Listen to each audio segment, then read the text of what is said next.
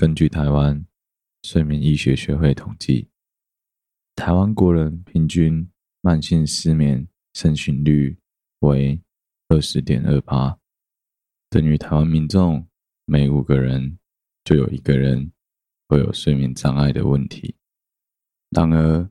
随着年龄逐渐的增长，在社会上工作的压力越来越大，患有失眠的比例也会随着越来越高。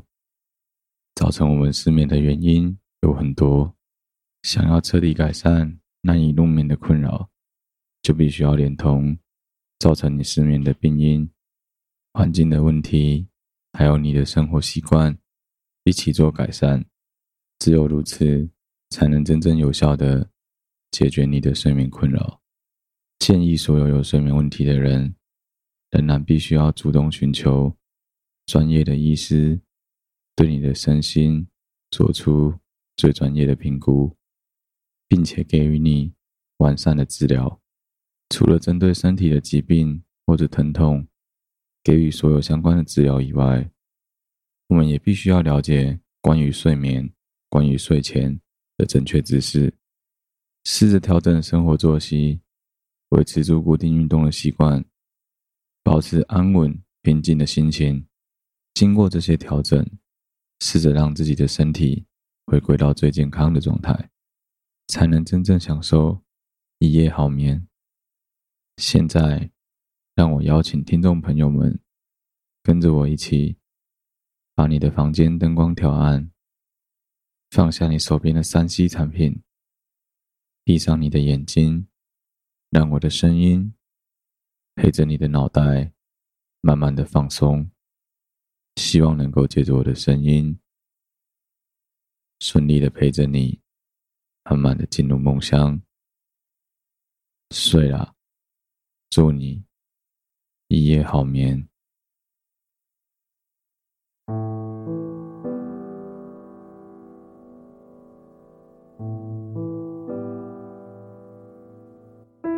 各位听众朋友，晚安，欢迎来到睡啦。我是好了，对不起嘛，Podcast 频道的主持人小哥。睡啦，这个节目当初创立的宗旨，就是希望能够借着我的声音，再加上所有我们在生活上、在课堂上、在工作上，光是拿出来阅览。拿出来阅读，就会让你昏昏欲睡的文字，把两者结合在一起，让各位听众能够更快速的进入睡眠当中。睡啦，这个节目固定会在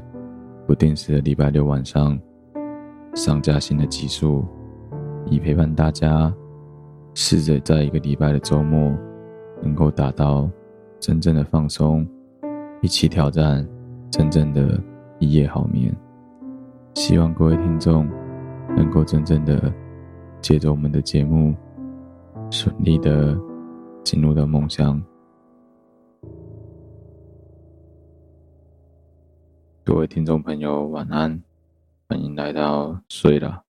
这一集要来聊的内容一样，我相信绝大多数的听众点一点兴趣都没有，但是。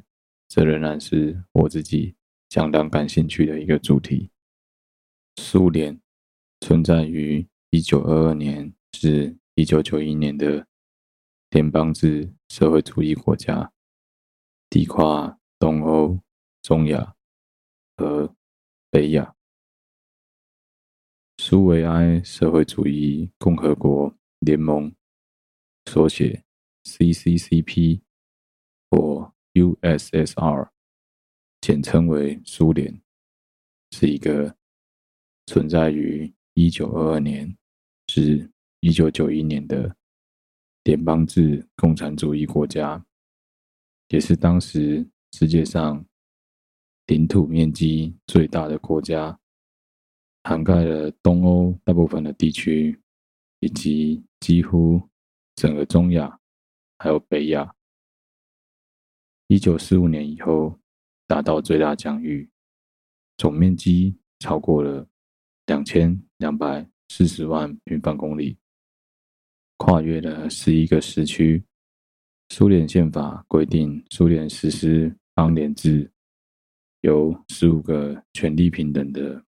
苏维埃社会主义共和国，按照自愿联合的原则所组成，但其联邦的性质并不显著，主要原因为苏联中央政府权力的高度集中，由苏联共产党一党执政，并且是世界上第一个奉行完全的社会主义制度及计划经济政策的国家。不过，在一九四五年，苏联十六个加盟共和国中有两个。乌克兰及白俄罗斯成为了联合国创始会员国。因为苏联是联邦制的国家，所以苏联是联合国历史上少有的三票主权国家。一九一七年二月，俄罗斯帝国爆发了民主革命，迫使皇帝尼古拉二世退位，使得沙俄帝国政府垮台。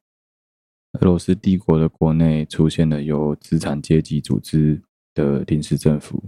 和无产阶级代表的苏维埃俄语意为代表大会并存的局面。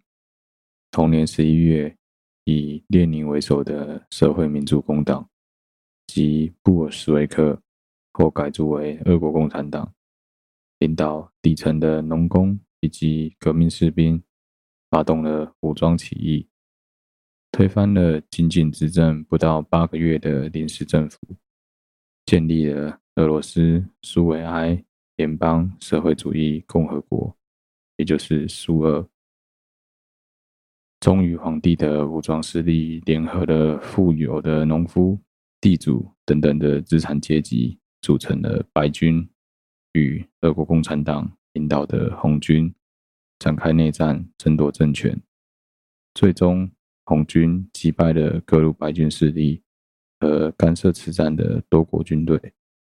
于一九二二年十月取得内战的胜利，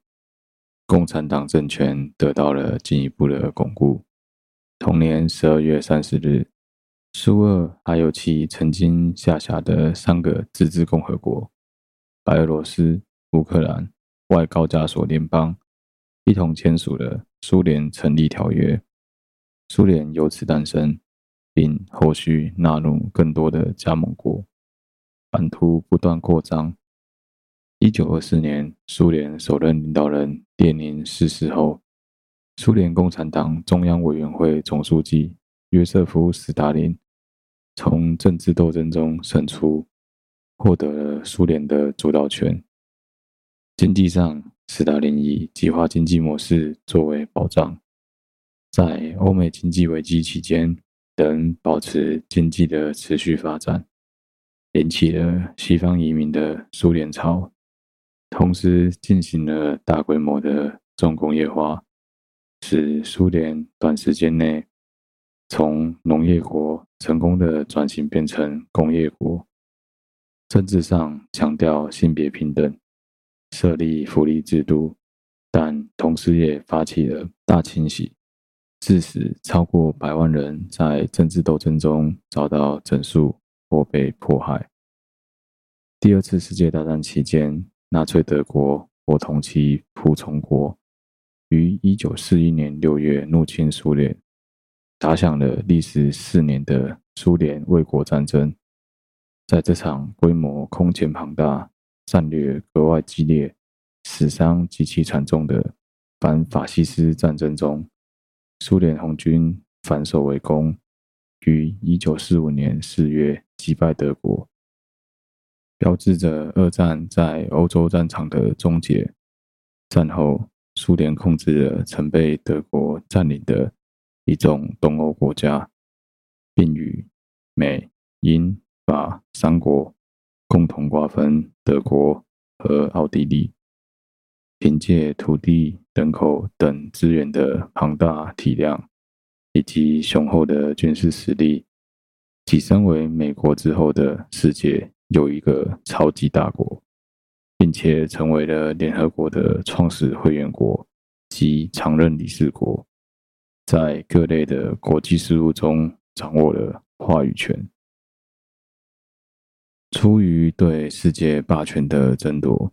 外加意识形态和政治制度的对立，苏联以及他的卫星国在一九五五年结成了华夏公约组织，与以美国为首的北大西洋公约组织，开启了将近半个世纪的冷战，形成两极化的国际政治格局。美苏两国分别代表着西方的资本主义阵营。和东方的社会主义阵营，借由代理人战争，在全球范围内展开一系列的政治较量，并大力发展核武工业与航太技术，进行核军备竞赛与太空竞赛，曾一度引发核战争的危机，但同时也将人类科技文明推向了巅峰。冷战期间，苏联与同属社会主义国家的中国、南斯拉夫等国也曾产生尖锐的矛盾。一九八零年代初期，苏联的石油出口额因为国际油价的下跌而缩水，加上常年的军备、太空竞赛，以及为了改善民生而大力施行的福利政策，对于该国国库的严重消耗。最终导致苏联的经济发展被拖垮，居民生活水准下降，国力越发落后于美国。一九八零年代末至九零年代初，随着民族矛盾的爆发以及东欧剧变对共产主义思想的冲击，苏联的红色联邦体系开始瓦解。同时，根据宪法，各加盟国。纷纷退出苏联，宣布独立。一九九一年十二月二十五日，苏联总统戈巴契夫辞职。次日，最高苏维埃宣布苏联停止存在。帝国六十九年的苏联就此解体。叶尔辛领导的俄罗斯联邦，作为苏联最大加盟国，继承了苏联主要的经济、军事力量。还有国际地位，但是在人口损失近半的情况下，旧时的强盛局面已不复存在。苏联解体后，其大部分加盟国组成了独立国家国协，在各自拥有独立主权的前提下继续合作。原本作为苏联卫星国的东欧国家，则由于意识形态的因素。国体安全和民生经济发展的需要，反而陆续加入了以美国还有欧盟作为代表的西方阵营。苏联全称为苏维埃社会主义共和国联盟。苏维埃是俄语词汇的音译，意思为集会、罢工大会、代表会议或者议会。苏维埃共和国。本意即为由议会模式所建立的共和国。除了俄语外的十四种语言中，乌兹别克语、哈萨克语、亚萨拜然语、摩尔多瓦语、吉尔吉斯语和土库曼语使用苏维埃原词或者同源词，其余的语言中则使用本地语言。意思为会议的词汇，作为苏联的翻译。由于苏联使用俄罗斯语，以莫斯科作为首都，俄罗斯人的占比又最高。第一个苏维埃国家是苏俄，而且它的领土范围最广。苏联实际上以俄罗斯为主体，因此苏联在中文语境中。有时也会被错误地称为俄罗斯或者苏俄，但苏俄其实仅是苏联的构成国之一。在英语中也同样如此。例如，牛津词典中对于 Russian 一词的解释有：历史上一般代指前苏联国民的意象。中苏交恶期间，中华人民共和国官方开始称呼苏联及苏共政权为苏修社会主义帝国主义，简称为苏修。在苏联解体后，苏联不复存在，大部分被俄罗斯联邦所继承，因此出现了前苏联的用法。但是，这种冠以“前”的用法，常常被人认为过于累赘。苏联弟弟，苏联是当时世界上面积最大的国家，面积为两千两百四十万两千两百平方公里，覆盖了六分之一的地球陆地表面积，与整个北美洲的面积相当。欧洲部分为苏联的文化和经济中心，占比大概是全国面积的四分之一。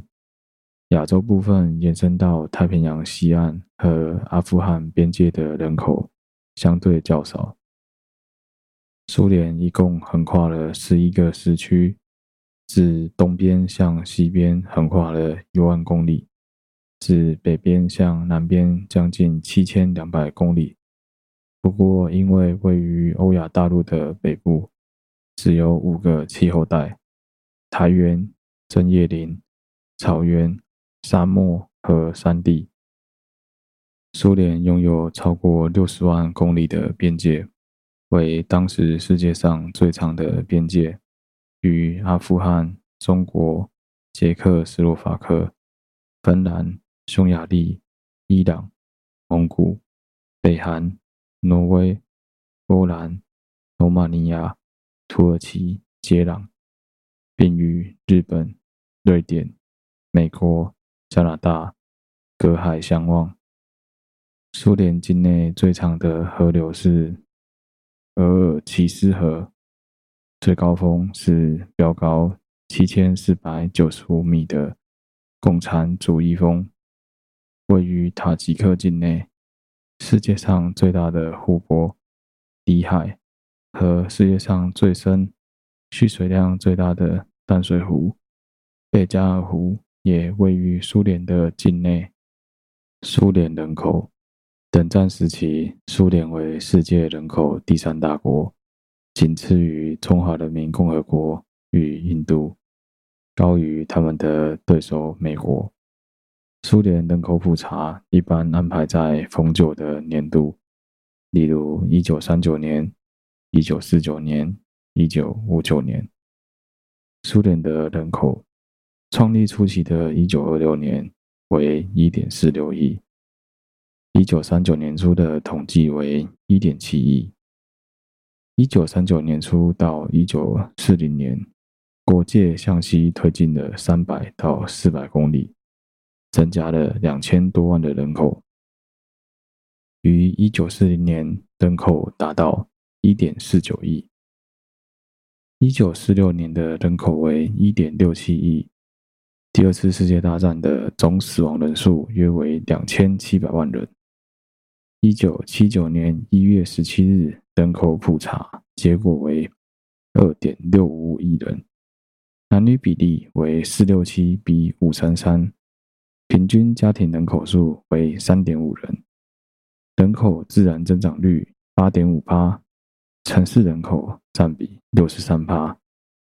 一九八八年初，人口上升到了二点八四五亿，在一九九一年解体的前夕，人口达到了最高值的二点八六七亿人。苏联的主要人口分布都集中在东欧部分。苏联的行政区划。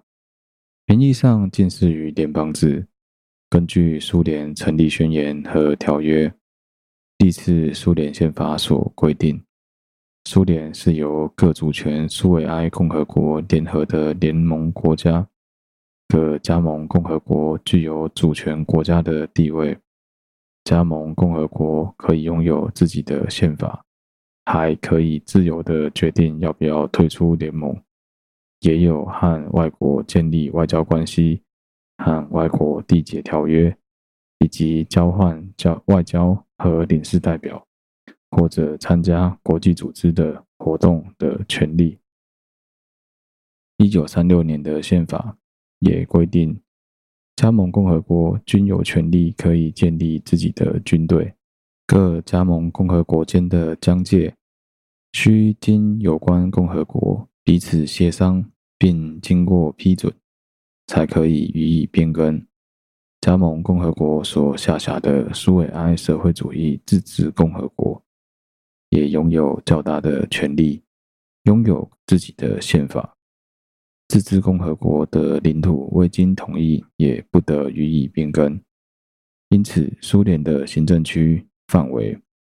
理应当是由联盟下的各国自行独立的管理，乃是国家主权不可侵犯。不过，事实上，苏联的实际操作，则更多的表现出了一个单一制国家的特点。苏联在解体之前，全联盟总共有十五个加盟共和国，包含了东斯拉夫三国、中亚五国、外高加索三国、波罗的海三国及摩尔达维亚。加盟共和国下设边区和州，全国共有一百五十五个州和六个边疆区。在一些加盟共和国的少数民族群聚区，按各民族人数多少，分别成立自治共和国、自治州和自治专区。全联盟总共设有二十个自治共和国、八个自治州、十个自治专区。这十五个加盟共和国分别依照宪法顺序为：俄罗斯苏维埃联邦社会主义共和国、乌克兰苏维埃社会主义共和国、白俄罗斯苏维埃社会主义共和国、乌兹别克苏维埃社会主义共和国、哈萨克苏维埃社会主义共和国。乔治亚苏维埃社会主义共和国、亚塞拜然苏维埃社会主义共和国、立陶宛苏维埃社会主义共和国、摩达维亚苏维埃社会主义共和国、拉脱维亚苏维埃社会主义共和国、吉尔吉斯苏维埃社会主义共和国。塔吉克苏维埃社会主义共和国、亚美尼亚苏维埃社会主义共和国、土库曼苏维埃社会主义共和国以及爱沙尼亚苏维埃社会主义共和国。苏联政治根据苏联宪法第六条，苏共苏联共产党及其两千万的党员。是国家的统治核心，每个工厂还有集体农庄都要建立党的支部。整个系统的核心是苏联共产党中央委员会的成员，苏联共产党中央政治局则作为最高领导机构。在斯大林时代以后，为了避免权力集中在一人手中。苏共实行集体领导的原则，谁能够掌握中央委员会的多数票，谁就能掌握党和国家的领导权。实际上，自斯大林开始，苏联的最高权力主要集中在总书记或第一书记手上，而且该职务为终身制。苏联共产党的政治局委员属于国家的特权阶级，他们享受专门的医疗保健，可以去小白话商店购买免税低价的西方进口奢侈品，住上国家所提供的公寓和别墅，有专用的军队和位于马路中央的专用快车道，甚至还有专用的狩猎林区。和疗养海湾，他们的子女可以轻松入党，进入国际关系学院这样的名牌大学深造，并在外交部、外贸部和驻外使馆这些地方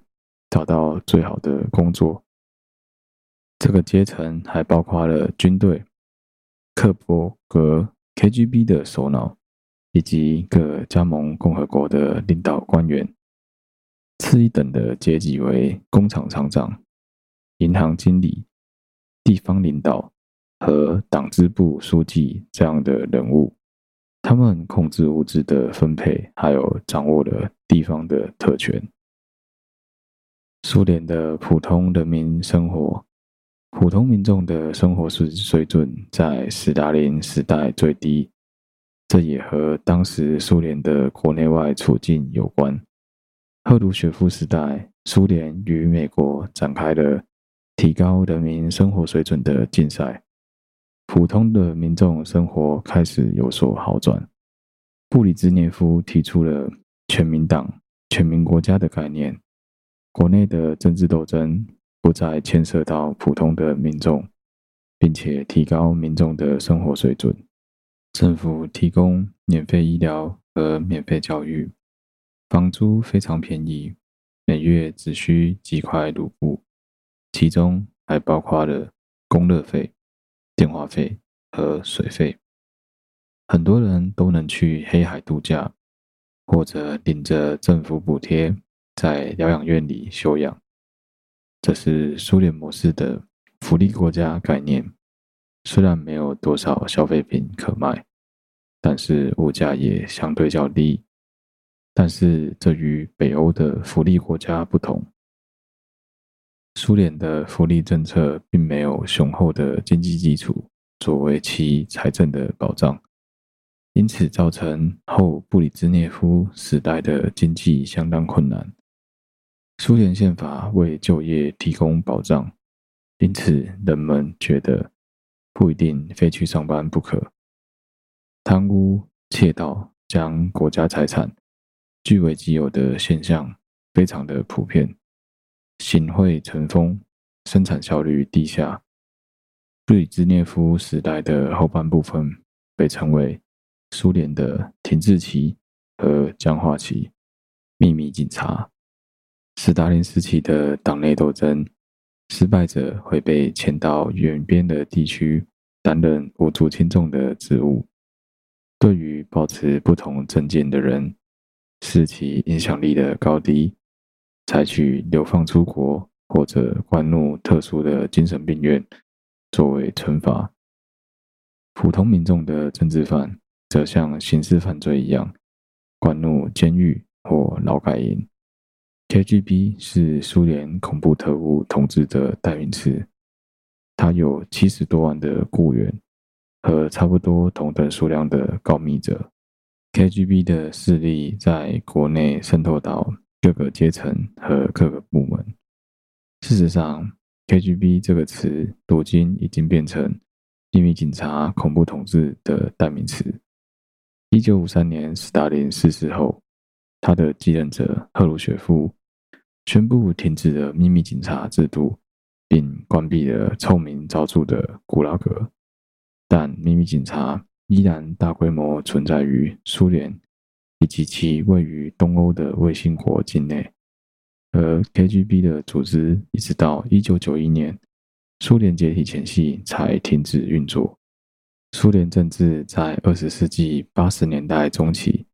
戈巴契夫担任苏共中央总书记后，有了明显的变化。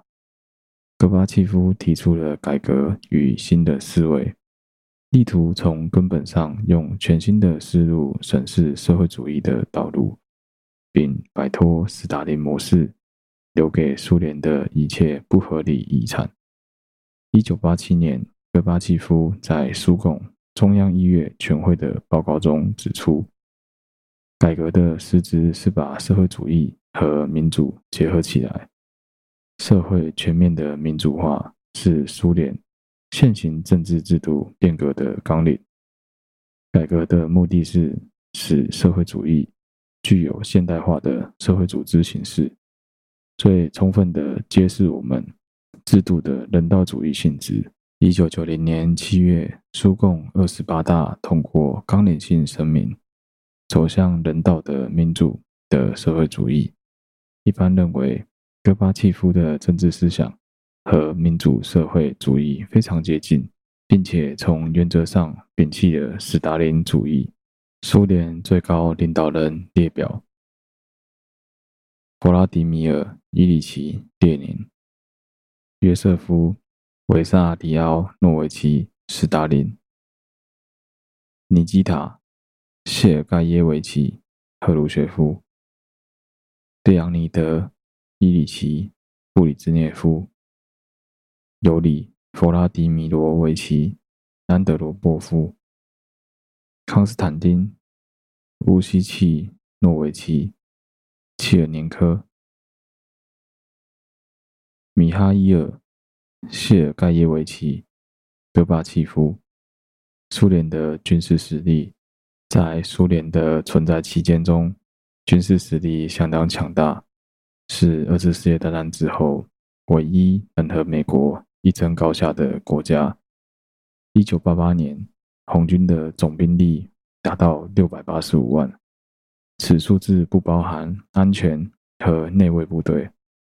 苏联的武装力量最高领导原则上为苏共中央、最高苏维埃和苏联部长会议。一九七四年成立苏联国防会议，作为军事领导机关，主席由。苏共中央总书记担任，军队实行普遍义务兵役制，海军服役三年，其他军兵种两年。苏联军种分为六种：陆军、海军、空军、国土防空军、战略火箭军、民防部队以及边防军，由国家安全委员会所管理，还有内务部队。由内务人民管委会所管理。苏联是华沙公约的创始国，在前德意志民主共和国、波兰人民共和国、捷克斯洛伐克社会主义共和国、匈牙利人民共和国、蒙古人民共和国等国皆拥有其驻军。在越南、古巴以及其他一些亚洲、非洲。拉丁美洲国家也驻有军事顾问和技术人员。苏联的势力范围，苏联除了对加盟的共和国有操控能力之外，还对世界上的其他不同国家有实质上的影响力。苏联主要影响的地方有东欧及亚洲的邻近国家，当中大部分是苏联的卫星国。东欧部分。苏联在东欧有很大的影响力，大多数的东欧社会主义国家都或多或或少被苏联所操纵着。原因是苏联在第二次世界大战中进军德国时，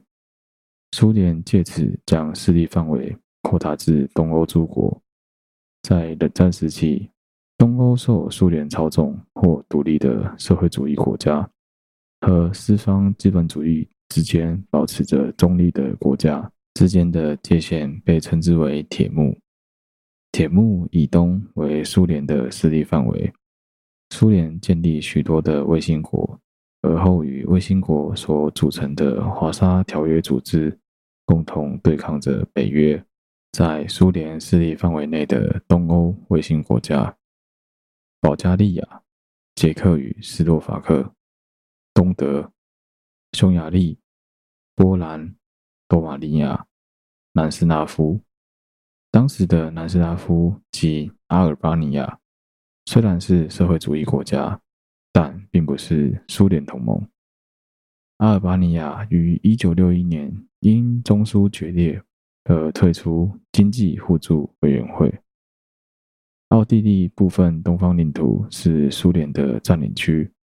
直到一九五五年，奥地利宣布成为永久中立国为止。芬兰虽是中立国，但在冷战时因外交政策受到苏联的影响，一直到一九九一年苏联解体后，芬兰才得以独立实行外交政策，并于一九九五年顺利加入欧盟。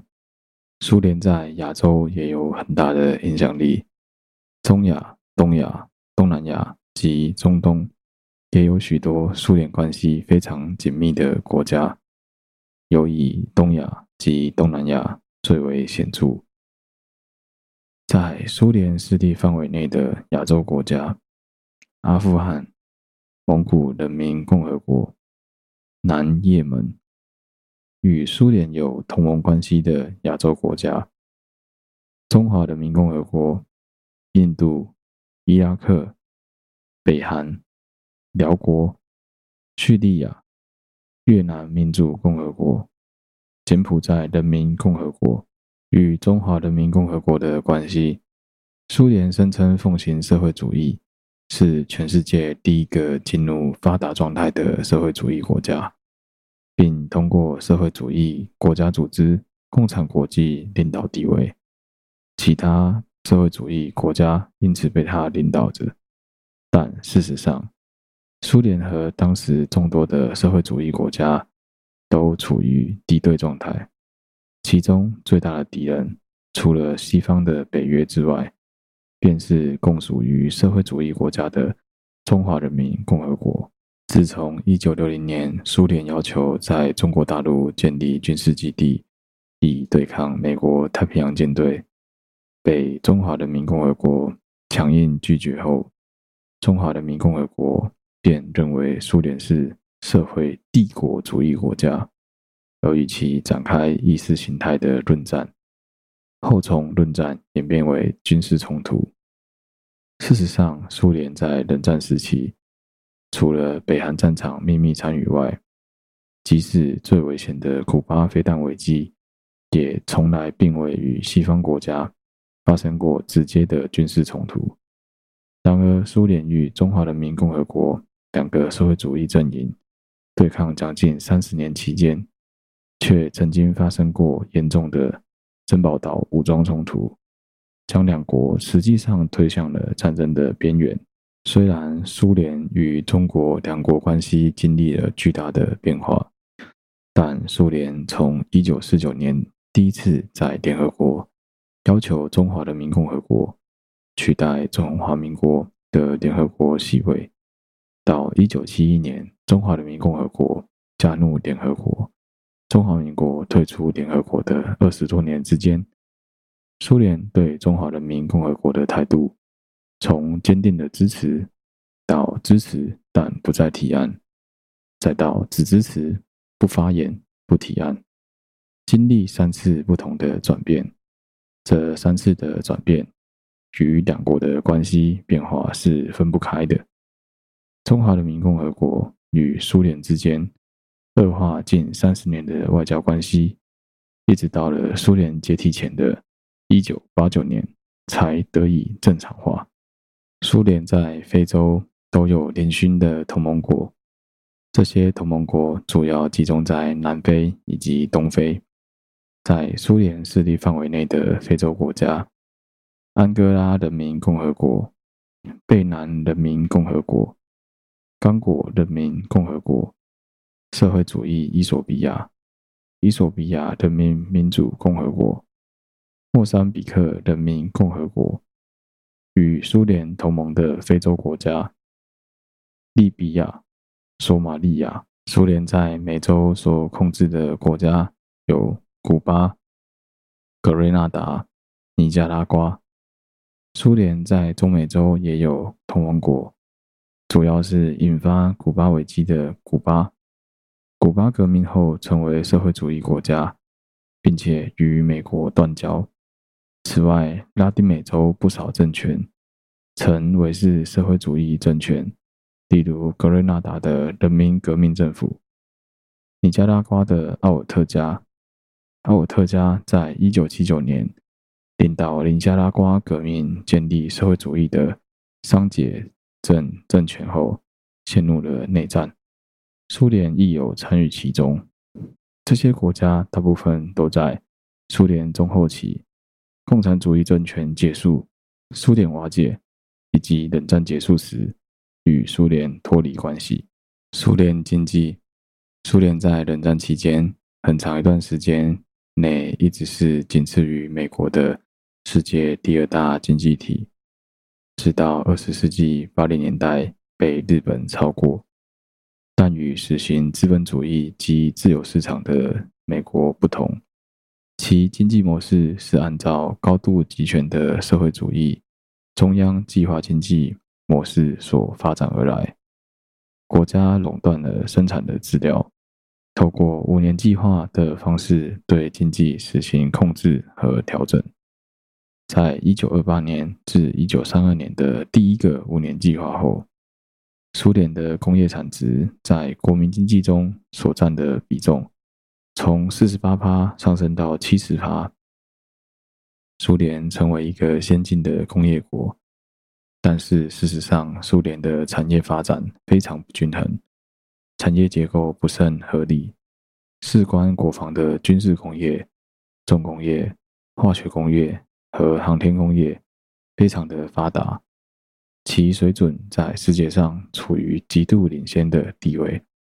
但是事关民主的轻工业和农业则相对的落后。苏联的主要工业地带集中在莫斯科、列宁格勒、顿巴斯、和乌拉尔山脉等地区。次要的工业地区包含波罗的海沿岸、西西伯利亚和沃瓦河中下游。苏联的工业部门实行集中管理和国家调控，工厂生产的产品种类、规格和价格都有隶属于中央和各加盟国部长会议的国民经济委员会规定。在沙俄时期，俄罗斯是欧洲主要的粮食出口国之一，但是由于二十世纪三零年代推行农业集体化。和消灭富农的政策对农业生产的毁灭性破坏，苏联的粮食一直无法自给自足。苏联在第二个五年计划末期完成了农业集体化，农业生产以集体农庄为基本单位，通过隶属于集体农庄机械站的拖拉机、汽车和联合收割机，实行机械化的播种与耕作。苏联的主要粮食作物为小麦，其他重要作物还有甜菜、棉花、马铃薯、玉米、烟草。高加索地区种有咖啡和甘蔗等经济作物。作为苏联经济改革的一部分，总理赫鲁雪夫一九五九年曾在首都莫斯科举行美国商品展览会。将百事可乐等美国著名商业品牌引进苏联国内与东欧市场，同时与时任美国副总统的理查尼克森进行厨房辩论。赫鲁雪夫在苏联国内所进行的经济改革，在一九六八年布里兹涅夫镇压捷克斯洛伐克布拉格之春后，陷入了停滞。进入二十世纪七零年代。在对市场社会主义掀起批判浪潮的情况下，苏联的经济改革从强调改革传统体制，变为强调计划经济的优越性，由扩大企业自主权要加强对企业的控制。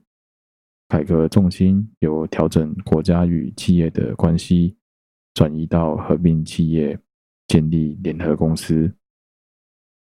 但改革在东欧的苏联卫星国，如卡达的匈牙利、盖莱克的波兰，仍有延续。如匈牙利政府在一九七九年进一步允许把亏损的国营小型工商企业改由职工承包或租给私人经营，把私营企业的合法雇工人数限制放宽到三十人，除了税收外。政府不干预企业资金的流动，允许企业自主在社会上公开招聘管理人员等等。但当布里兹涅夫下令入侵阿富汗民主共和国后，美国总统吉米·卡特对苏联实施了粮食禁运。而在苏联耗费了大量财力应对美国总统罗纳德·雷根的星球大战计划后，加之苏联石油出口也受到国际原油价格下跌而缩水，苏联人民的副食例如奶酪、奶油采购和日用品消费，都开始受到了明显的影响，生活品质急速的下降。一九八五年，苏联人民每人每天要耗费两个小时的时间排长队，为了购买食物。戈巴契夫的改革也因此开启。苏联的教育与科技，苏联的教育普及率非常的高，在全国实施十年制的义务教育，并基本的消除了文盲。苏联著名的大学有莫斯科大学、国立帕特瑞斯卢蒙巴人民友谊大学。苏联解体后改名为俄罗斯人民友谊大学。列宁格勒大学。更名为圣彼得堡国立大学、哈尔科夫大学、基辅大学、国际关系学院等等。苏联科学研究中心是苏联科学院，作家机构为苏联作家协会，官方通讯社为塔斯社，苏联共产党机关报为真理报，其他主要报刊还有消息报、共青团真理报、文学报、劳动报。《红星报》等，苏联的科学技术取得过许多重要的成就。一九二二年，根据爱因斯坦的广义相对论，苏联科学家亚历山大·弗里曼指出，宇宙仍处于膨胀之中。一九三四年，苏联科学家帕维尔·亚历克塞维奇·切克连科夫发现，运行速度接近光速的粒子。当它穿过液体或半透明物体时，会发光。这种现象被后来物理界称为切连科夫辐射。随后，这个原理被广泛应用于高能物理中，用于检测带电粒子，并测量它的速度。一九五四年，苏联在奥博明斯克建立了世界第一座的核电厂，标志着人类和平利用原子能的开端。一九五七年，苏联成功发射世界上第一颗人造地球卫星“斯普特尼克一号”，从此标志着人类活动正式进入太空。一九五九年，苏联空间探测器“月球三号”发回第一张月球背面的图片，人类第一次了解到月球背面的景象。一九六一年，苏联英雄尤里·加加林。乘坐东方一号宇宙太空船进入太空，成为第一个进入太空的人类。一九六二年，苏联物理学家列夫·朗道因凝聚态，特别是液氦的先驱性理论，被授予了一九六二年的诺贝尔物理学奖。一九六四年，苏联物理学家和美国工科学家共同获得诺贝尔物理学奖。表彰他们分别独立制成的微波激射发射器，导致了镭射器的发展。一九七八年，苏联物理学家彼得卡皮查因从事低温学方面研究，获得诺贝尔物理学奖。一九八六年，苏联发射了和平号太空站，在二零零一年坠毁以前，它曾是人类最大的飞行器。苏联的文化。苏联的文学、艺术、电影、出版工作皆由苏联共产党所控制，并部分允许自由创作。消极和颓废的作品，相当于西方的先锋派艺术，受到限制和被禁止。但在苏联时代，一些文学家和艺术家仍然取得了许多伟大的成就。他们当中的许多人不只得过诺贝尔奖。也在国际上享有崇高的声誉。苏联的文化经历几个发展阶段，在十月革命后第一个十年，氛围相对的比较自由，艺术家们能够利用不同的风格进行经验，以创作出独特的苏维埃艺术。列宁同时希望艺术能成为俄罗斯人民所理解，而另一方面，上百名知识分子、作家。和艺术家也被流放或处决，并将他们的作品查禁。苏联政府鼓励不同流派的艺术风格，一些实验性质的作品被大量的创作出来。由于电影对于识字不多的人群具有巨大的影响力，故苏联政府鼓励电影创作。随后，在斯大林时期，苏联文化主要由政府主导的社会主义现实主义艺术，其他的艺术流派则遭到严重的打压，许多作家也被监禁并且处决。五零至六零年代早期为赫鲁雪夫的政策缓和时期，审查大幅的减少，此时苏联文化更为关注个人生活。一些实验性质的创作又重新的被允许。此时出现一些批评角度的作品，政府更加放松对社会主义现实主义的强调。一些小说的主人公转而更加关注自身的生活问题，而不是建设社会主义。